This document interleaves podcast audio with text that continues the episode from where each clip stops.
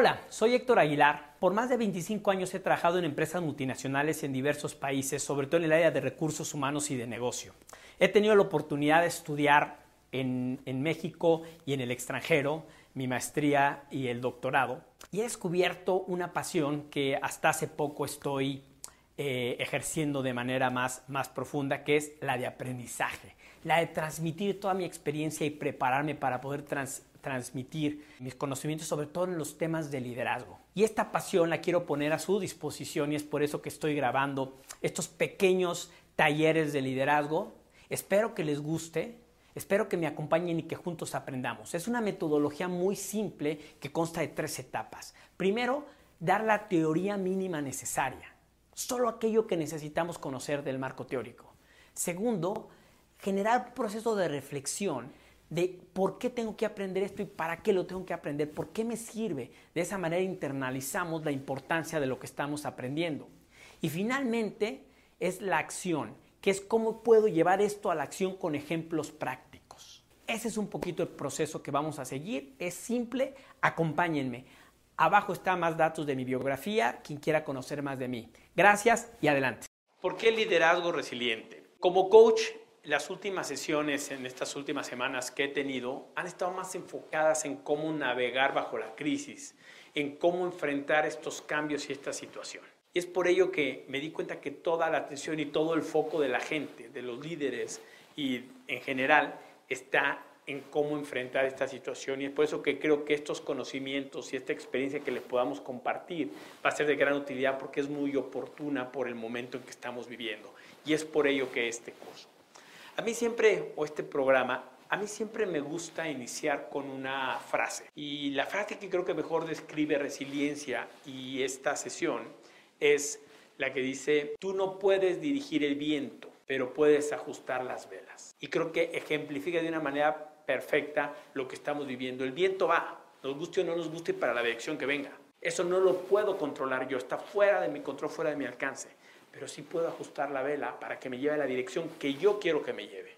Ese ajuste de velas a una velocidad mayor o menor, pero va a jugar a mi favor. Yo no dirijo el viento, eso está fuera de mi alcance, pero lo que yo sí controlo son qué hago con las velas y cómo las dirijo. Esa es para mí la mejor ejemplificación de lo que es resiliencia. Vamos a pasar entonces a los conceptos. ¿Qué es liderazgo? Muy bien, Vamos a comenzar primeramente con el liderazgo. Continuamente escuchamos esta palabra de liderazgo y todo el mundo tiene su interpretación. La realidad es que la podemos entender como esa capacidad que tenemos de influir en los demás para el logro de objetivos. Vamos a conocer la definición teórica, que es muy simple. ¿Qué es liderazgo? Es el conjunto de habilidades gerenciales o directivas que un individuo tiene para influir en la forma de ser o actuar de las personas o en un grupo de trabajo determinado, haciendo que este equipo trabaje con entusiasmo hacia el logro de sus metas y objetivos. Como ven, hay cuatro palabras claves. La primera es habilidades. Son las habilidades que se tiene para influir sobre un individuo, gente, uno o más, para el logro de objetivos. Vamos a repetirlo, es importante. Es una capacidad de influir en los individuos para el logro de objetivos. Es fácil aprendernos, por consiguiente, si yo tengo responsabilidad por una persona, ya soy un líder, inclusive por nosotros mismos, el autoliderazgo también existe. Nosotros somos responsables de nuestras acciones y nosotros influimos en nosotros. Y por ahí comenzamos.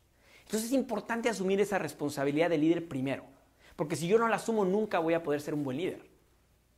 ¿Cierto? Entonces, para ser un buen líder, tengo que asumir primero la responsabilidad conmigo.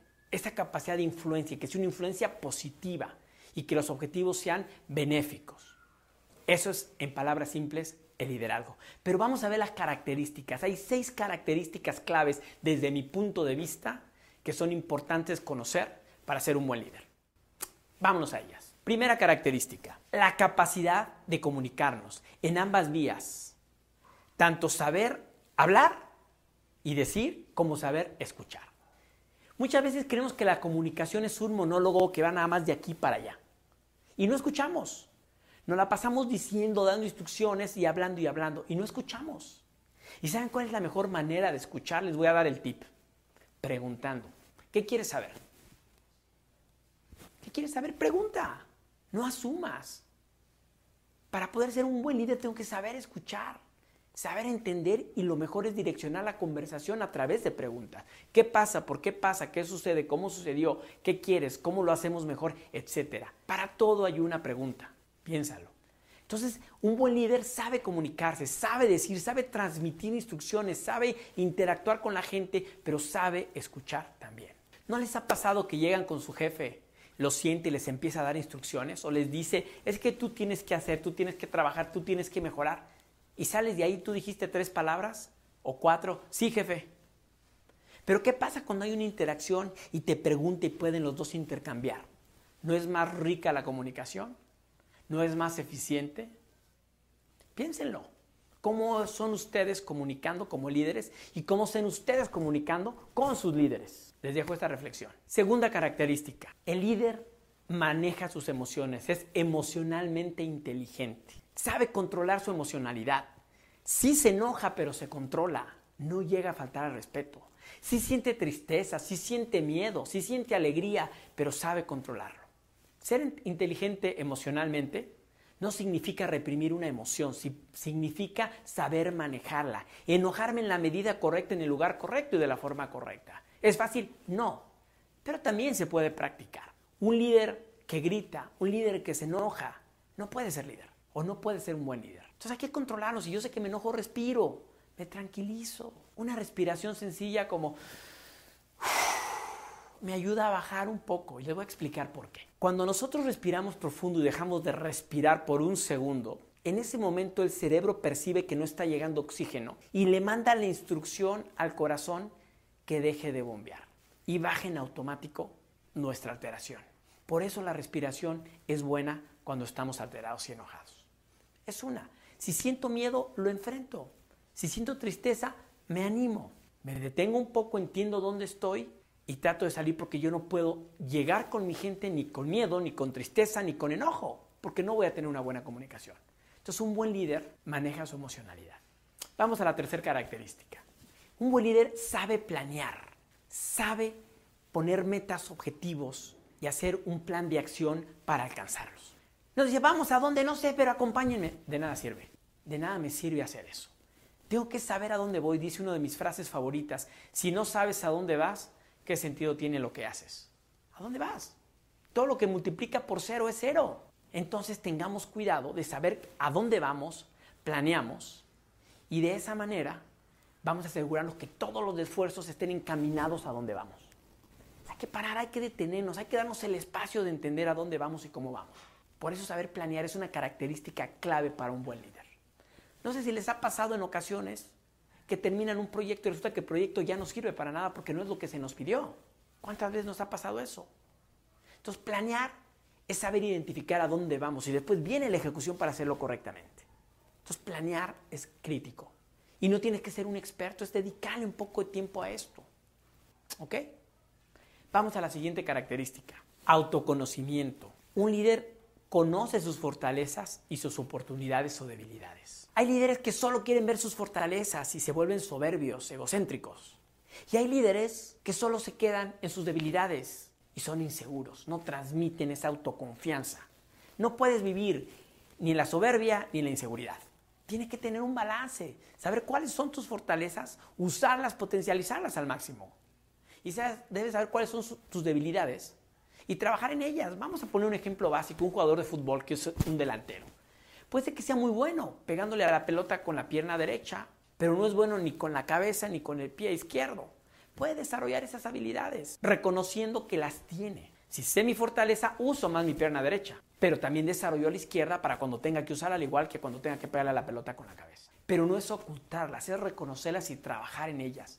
Y a eso se le conoce muchas veces como madurez. Cuando un líder habla de que una persona es madura, habla de que se conoce, de que se autoconoce, que sabe qué hace bien y qué no hace bien. No vive ni en la soberbia ni vive en la seguridad. Es asertivo y sabe balancear esto. Entonces, un buen líder conoce sus fortalezas y sus debilidades. Vámonos a la quinta característica. Sabe desarrollar a su gente. Un buen líder sabe ayudar a crecer a su gente. Sabe que es una inversión. Pues si yo no le enseño a la gente cómo hacer las cosas, voy a acabar haciéndolas yo. No crece el equipo si no crece el individuo. Entonces, primero un líder se desarrolla a sí mismo y ayuda a su gente a desarrollarse. Piénsenlo. Quieren enseñar a alguien a hacer una tarea, lo mandan a un lugar y no sabe cómo llegar, se va a tardar más tiempo. Si le dedico el tiempo de explicarle cómo llegar, qué necesito y qué espero de él, y a lo mejor la primera vez lo acompaño, va a ser más fácil poder regresar. Pero si dejo que aprenda solito, voy a estar perdiendo tiempo y esfuerzo. Entonces es importante dedicarle tiempo y ayudar a que nuestra gente crezca y que trabaje sus oportunidades también y que potencialice sus fortalezas. Ese acompañamiento es crítico y entonces ustedes van a tener un equipo de campeones, se los aseguro. Muy bien, vámonos a la última característica. Característica número 6, ser carismático. Pero vamos a entender el carisma no desde el punto de vista que eres simpático, sino desde el punto de vista de que eres respetuoso y eres responsable. Piensen ustedes, ¿a quién quieren seguir? ¿A que cuenta mejor chiste o una persona que lo respeta y que es responsable y que da resultados? Por eso no hay que confundirnos. Si además es simpático, qué bueno. Pero ser carismático, yo siempre lo asocio a estas dos características. Respetuoso y responsable.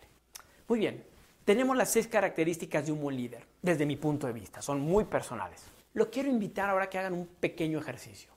Quiero que tomen la lista de las seis características y las voy a repetir. La capacidad de comunicarse, comunicación, emocionalidad, inteligencia emocional, planeación, autoconocimiento, lo que en inglés se llama self-awareness también, desarrollo de gente y carisma o empatía. Evalúense del 1 al 10 ustedes y díganme dónde creen que están.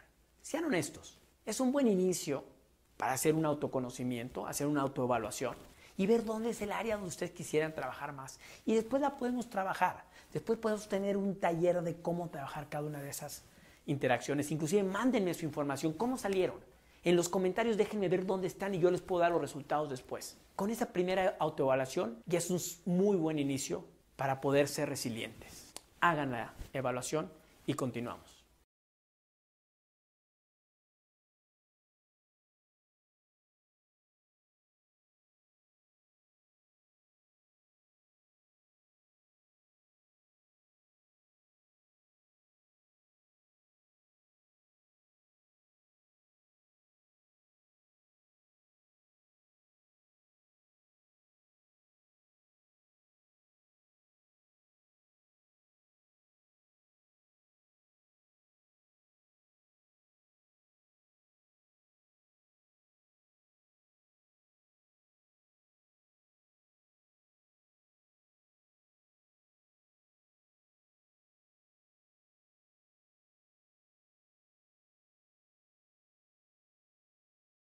Muy bien, para poder entender la situación ya vimos lo que es liderazgo y ahora vamos a entender qué es crisis y qué es resiliencia y cómo todo se puede combinar.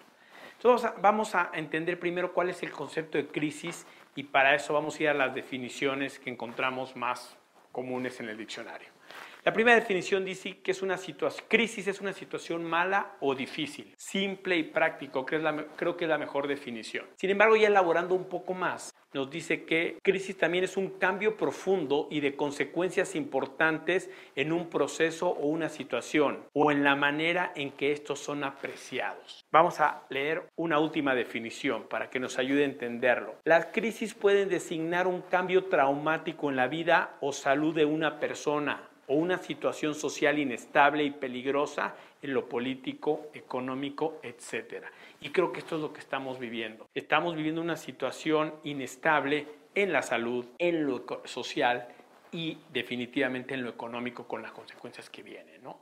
Es una situación mala o difícil. Eso es una crisis. Y lo importante es entenderlo, reconocerlo. Lo que hagamos con esto es diferente. El viento es crisis el día de hoy. Ese es el viento. Cómo ajustamos las velas depende de nosotros. Y si la evito, no es la solución. Lo único que hago es ocultarme y no enfrentar algo que es una realidad. Mejor la entiendo, mejor la analizo y de esta manera puedo entender y poder reaccionar de una mejor manera. Pero es importante conocer el concepto de crisis. Muy bien, vamos al otro lado. Vamos a ver en lo que es resiliencia. Resiliencia en términos básicos es la tendencia de volver a un estado natural. Imaginémonos un hule espuma que lo doblamos y lo queremos forzar a cambiarle su forma natural. Lo soltamos y regresa a su forma natural. En temas de la física es un poco lo que sucede con muchos materiales y de donde sale este concepto de resiliencia inicialmente, de la física, que es el regresar a un estado natural, es ese poder de recuperación.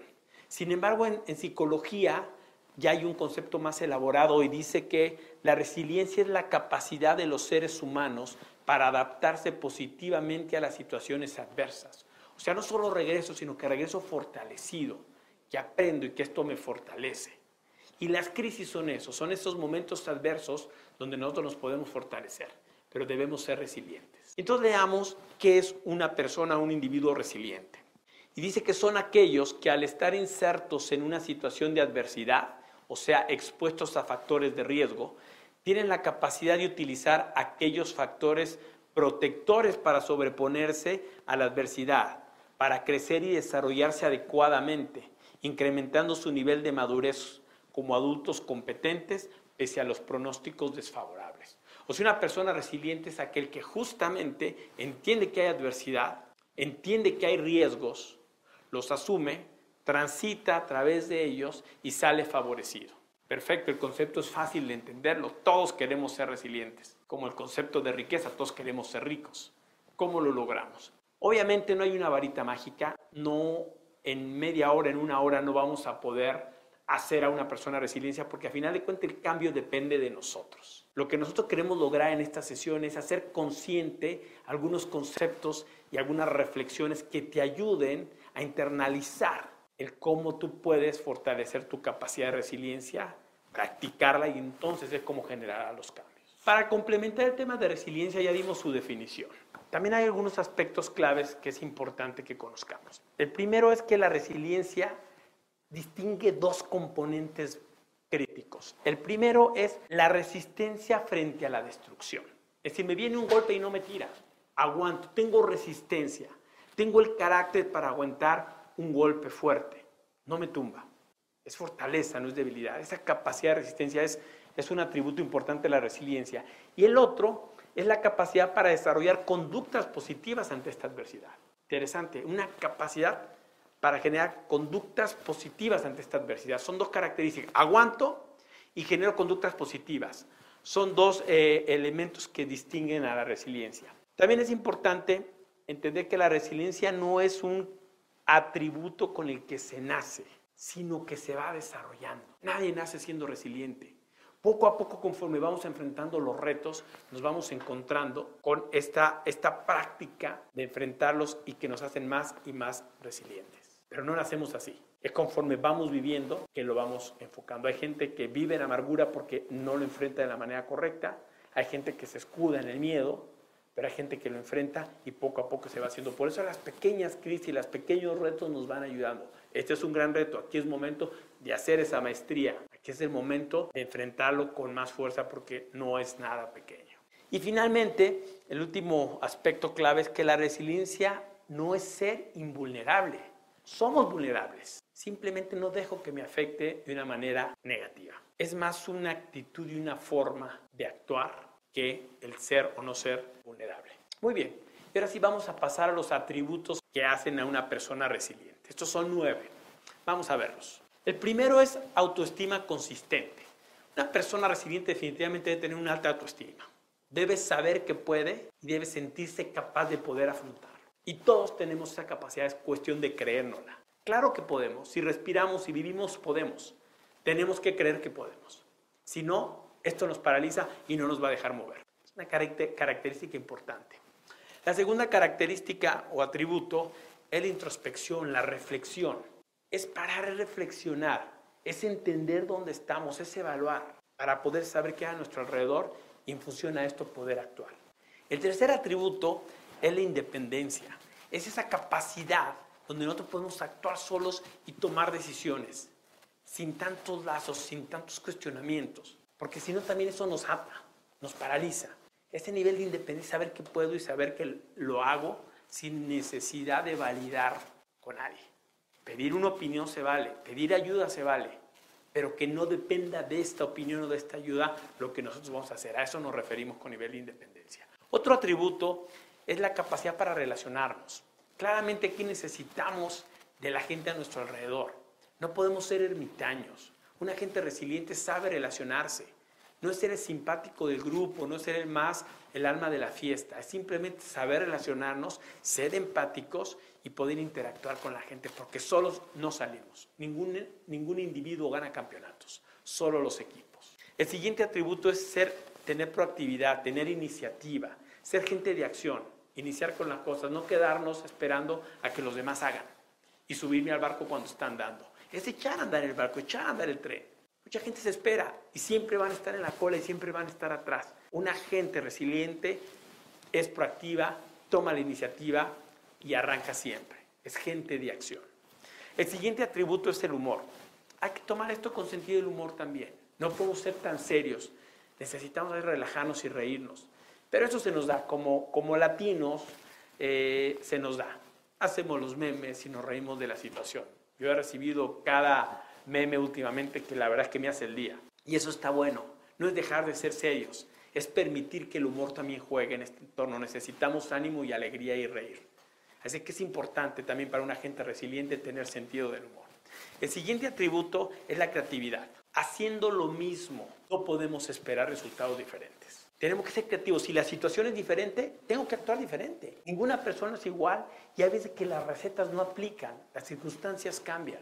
Esta crisis requiere un trato diferente y lo que me trajo aquí no necesariamente me lleva allá. Si yo voy en una carretera y quiero llegar rápido y la carretera está en buenas condiciones, me llevo un carro deportivo. Pero si el, terreno es de terracería y con hoyos, me va a funcionar mejor una 4x4. No puedo usar el mismo vehículo para la misma circunstancia, por, independientemente del costo y del tipo. Entonces es importante identificar también qué es lo que necesitamos porque hay que ser creativos para afrontar las situaciones de acuerdo a cada situación en particular. El siguiente atributo es la moralidad, o a lo que yo le llamo el bienestar colectivo. Es que lo que haga no solo me beneficia a mí, sino a toda mi comunidad, a la gente alrededor de mí. Es tener moral para hacer las cosas correctas, sin afectar a nadie a mi alrededor. Busco el bien colectivo. Creo que la palabra por sí sola se define. Otro atributo, y el último, es la capacidad de pensamiento crítico. Es la autocrítica, pero la crítica constructiva, donde entiendo cuál es la situación, donde puedo identificarla y puedo actuar en función a ella. Ese proceso que me permite, nuevamente como una espiral, regresar para poder volver a hacer las cosas. Pero tiene que ser una crítica constructiva, una crítica positiva y objetiva. Pero hay que hacerla. Estos son los nueve atributos de una persona resiliente. Ya conocimos qué es crisis, ya conocimos desde el punto de vista teórico qué es resiliencia, ya conocimos los atributos de una persona resiliente. Ahora vamos a tratar de poner todo esto junto y reflexionar un poco al respecto para ver cómo esto me queda, me acomoda y puedo fortalecer mi capacidad de resiliencia. Ya entendimos el marco teórico de liderazgo, de crisis, de resiliencia. Ahora nos toca ponerlo junto y entender la importancia de combinar estos elementos. Como líderes, entendiendo que generamos influencia en otras personas, ellos nos van a observar y la mejor manera de liderar es a través del ejemplo. Por consiguiente, nosotros no nos podemos quedar ni en el miedo, ni en el enojo, ni en la frustración, porque vamos a transmitir eso a nuestra gente y a nuestro entorno. Entonces, ¿por qué es importante manejar este, este periodo de turbulencia, este periodo de retos de una manera efectiva, como un líder resiliente. ¿Qué pasa si no lo hacemos? Imaginan si nosotros transmitimos todo nuestro enojo a nuestra gente o toda nuestra frustración. ¿Qué van a aprender? Frustración. Ellos esperan de nosotros. Ellos esperan que nosotros les digamos cómo salir de esto. No hay otra. Entonces, ¿dónde estamos? ¿Nos quedamos paralizados con el miedo? ¿No queremos salir de casa? ¿Nos quedamos frustrados y enojados y maldiciendo todo? ¿O nos quedamos malhumorados afectando a los que están alrededor de nosotros? Sí se vale enojarse, sí se vale frustrarse, sí se vale sentir miedo, pero en la medida correcta, no quedarnos ahí. ¿Por qué es importante entender esto? Porque si nosotros no reaccionamos y no nos ubicamos en la realidad como líderes resilientes, el ejemplo que vamos a dar no es el que queremos la gente se va a quedar donde nosotros estemos. Vamos a perder credibilidad. Piensa, ¿dónde quieres estar? ¿Quieres quedarte llorando? ¿O quieres vender Kleenex? Esto no significa que los que vendan Kleenex no lloraron. Lloraron, lo vivieron y siguieron adelante. Y están buscando oportunidades. Me encanta ver cómo hay infinidad de gente ahorita queriendo hacer negocio con los cubrebocas, con, con lo que sea. Y muchos les llaman oportunistas. Yo los veo como gente de acción. Entonces quiero que reflexionemos acerca de por qué es importante entender dónde estamos y tomar cartas en el asunto y no quedarnos ahí paralizados, insisto, en el enojo, en el miedo, en la frustración. Y déjenme doy un ejemplo de donde aprendí yo el concepto de resiliencia. Muy joven en mi carrera tuve una asignación en Estados Unidos en San Francisco. Esa asignación fue mi primera asignación como gerente y me reportaban tres personas que eran americanas en California y mayores que yo los tres. Yo tenía 27 años y de alguna manera me dieron esa responsabilidad. Ellos tenían más de 30 todos. Por supuesto no les gustó que un mexicano llegara a ser su jefe, con mal inglés para ellos, más joven y mexicano, que en California eso estaba muy acentuado.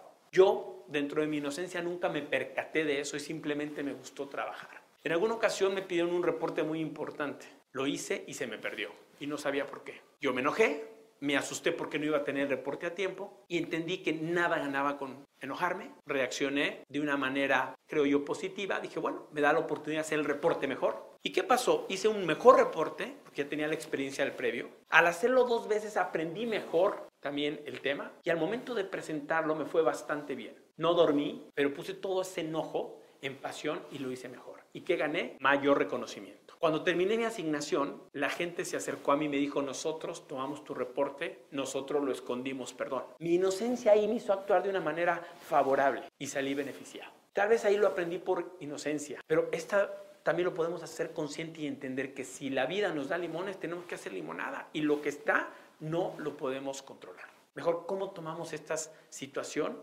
esta situación adversa y la hacemos favorable a nosotros? Yo por muchos años practiqué judo, un arte marcial japonesa.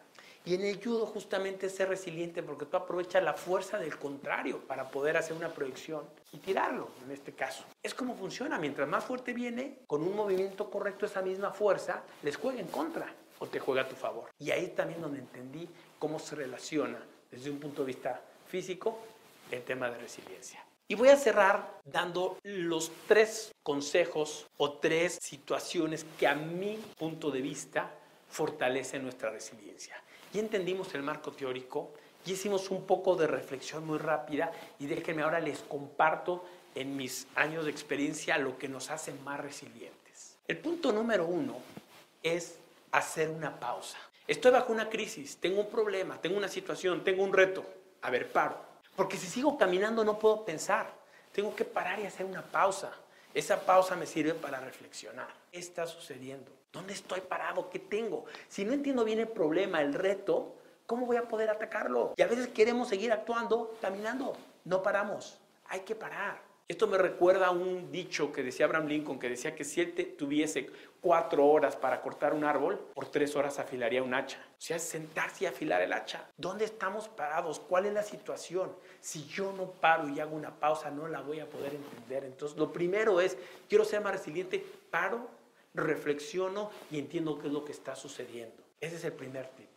Piensen, si estamos todo el día en actividad y moviendo para arriba y para abajo, no paramos, no podemos pensar, estamos actuando. Pero igual actuar sin sentido no sirve. Usando el ejemplo del hacha, imagínense, les doy un hacha y se ponen a pegarle al árbol y no se dan cuenta hasta dos horas después que no tiene filo, cómo les quedan las manos y ya no les van a quedar ni siquiera fuerzas para seguir pegando. Entonces es importante hacer esta pausa para reflexionar, para entender. El segundo punto, ya hice la pausa, ya pensé, ahora genero un propósito. Bueno, ¿a dónde quiero llegar con esto? La situación es la que está. ¿A dónde quiero llegar? Y no estoy diciendo de aquí a cinco años, de aquí a tres meses. ¿Cómo voy a sortear esta situación, esta crisis, este reto? ¿A dónde quiero llevar? ¿Cuál es mi propósito? Mantener mi trabajo, mantener a mi familia estable, mantener lo que tengo, o hacer más, o desarrollar un producto nuevo. A mí me encanta estar frente a la gente dando clases. Me encanta. No me toca ahorita. Me toca estar enfrente de una cámara y acostumbrarme. No tengo otra opción, pero lo que me motiva es saber que tal vez esto llegue a más personas de las que yo podría tener en un aula. Y eso me motiva. No, no es divertido ver una cámara. Me encantaría verlos a ustedes en persona, pero no se puede. No puedo dirigir el viento a justo la vela. Me está costando trabajo. Me siento solo, pero no me importa. Mi motivación y mi propósito es que esto le llegue a mucha más gente y que les ayude. Entonces, ¿cuál es mi propósito y a cuánto tiempo? Pero lo genero. Y ese propósito me da la visión y planeo en función a ello. No es de que se me ocurrió mañana y estoy aquí parado. Tuvimos que hacer una serie de actividades y apoyos de otras personas para poder estar aquí. Pero mi propósito es no dejar de hacer lo que hago y buscar la forma de que esto les llegue. En este caso. ¿Cuál es tu propósito? ¿Cuál es tu propósito? ¿Qué es lo que quieres hacer? Ya pensaste, ya reflexionaste, ya generaste la actitud correcta. Ahora ve cuál es ese propósito a corto plazo, ese objetivo, esa meta. Y el tercer punto es, vamos a ser proactivos, vamos a accionar, a ejecutar de manera correcta. Ya generé la actitud, paré, reflexioné, ya vi a dónde quiero llegar y ahora el punto tres es cómo lo ejecuto correctamente. Porque sí, si hay un buen plan y hay un buen propósito, hay una buena actitud, pero no ejecuto, tampoco sirve de nada. Quedarme ahí parado en buenas intenciones tampoco ayuda. Ahora planeo cómo ejecuto, cómo llevo a cabo esa acción. Esa es la manera de poder cerrar el círculo. Entonces no me puedo quedar ahí parado. Ya tengo un plan, ya tengo la actitud, vamos y lo hago.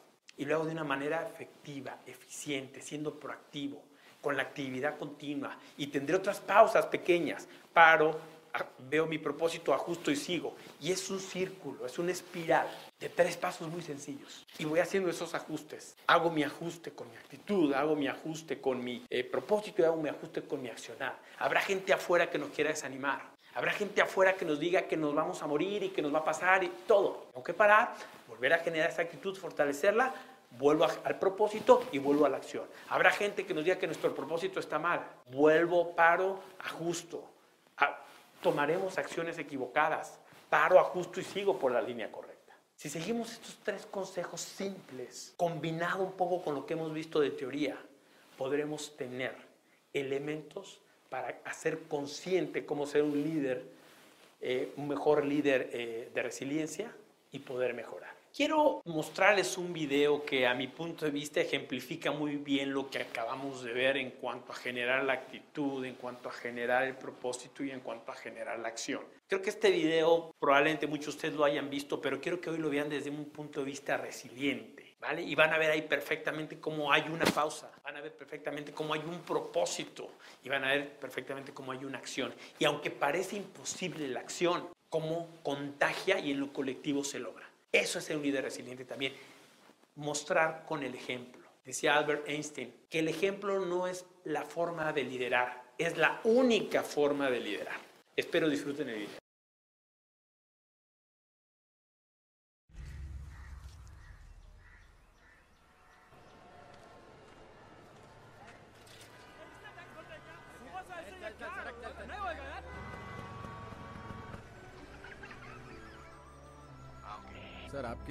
Car का इंतज़ाम किया है sir. Sir आइए sir. ए, ए, चल चल।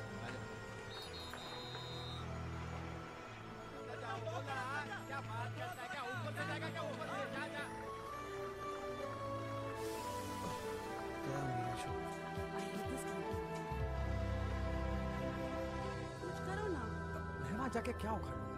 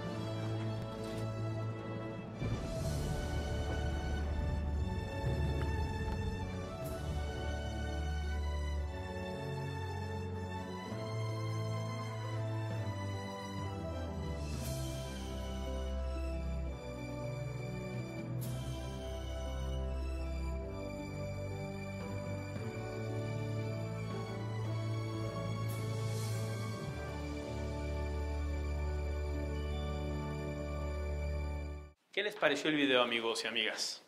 interesante, ¿no? Y como esto puede encontrar mucho material. La idea aquí no es que yo les venga a descubrir lo que tal vez no saben, es generar un poco de conciencia a través de la reflexión con los elementos correctos para que todo se combine y entonces podamos tener este, esta experiencia de aprendizaje que nos mueva a otro lado. Solamente reflexionando y pensando el impacto que esto tiene es como nosotros nos abrimos para poder aprender algo nuevo y después ponerlo en acción. ¿Sí? Y también aquí quiero darles otro eh, ejemplo antes de pasar a las conclusiones de otra situación, 10 años después de la que les platiqué que me pasó en California, me pasa algo parecido, pero en Brasil. Yo ya adulto, más soberbio, me pongo un poco más resistente. Y llego a Brasil a una asignación donde se da por, por, un poco por eh, emergencia, renunció el que era mi jefe y me ofrecen a mí la posición. Me voy a Brasil y me encuentro con una cultura diferente y también me encuentro con que era el más chico del grupo, mexicano, manejando el área de recursos humanos para América Latina. Y esto a mucha gente no le gustó, porque en esta empresa en la que trabajaba recursos humanos era un área muy importante. Y a ellos les gustaba de alguna manera tener su clan, tener su grupo, y yo no pertenecía. Y me hicieron la vida muy difícil. Pero ahí con mi soberbia, en vez de ser resiliente, me, me puse fuerte, y en vez de dejarme llevar por la fuerza, quise resistir de la manera incorrecta por varias semanas y me agoté, porque me puse a pelear, me puse a enfrentar y no siempre es lo mejor.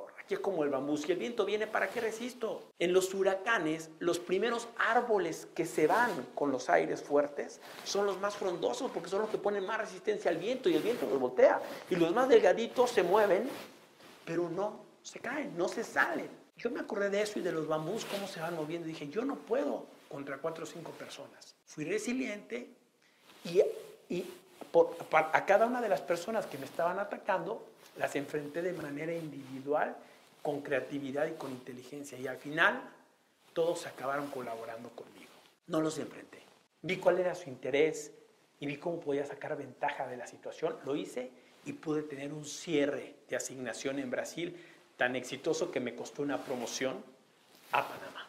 Y es un ejemplo donde yo aprendí que la resiliencia es eso. La resiliencia es tomar las cosas que parecieran desfavorables a mi favor. Y con esto voy a cerrar con las conclusiones. Primero, que liderazgo es poner cuatro palabras juntas. Habilidad, influir, personas y logros. Hagan su definición, pero no olviden estas cuatro palabras. Es una habilidad para influir en las personas para lograr algo. Eso es liderazgo. Por consiguiente, casi en todas las situaciones de mi vida, profesional o personal, tengo que ejercer liderazgo. En la segunda palabra importante que hay que aprender, que es una crisis. La crisis es una situación mala o difícil. Está en el diccionario y así es como lo entienden muchos. Eso es crisis. Pero luego viene la palabra bonita que es resiliencia. Y la palabra resiliencia, acuérdense también de tres frases o palabras.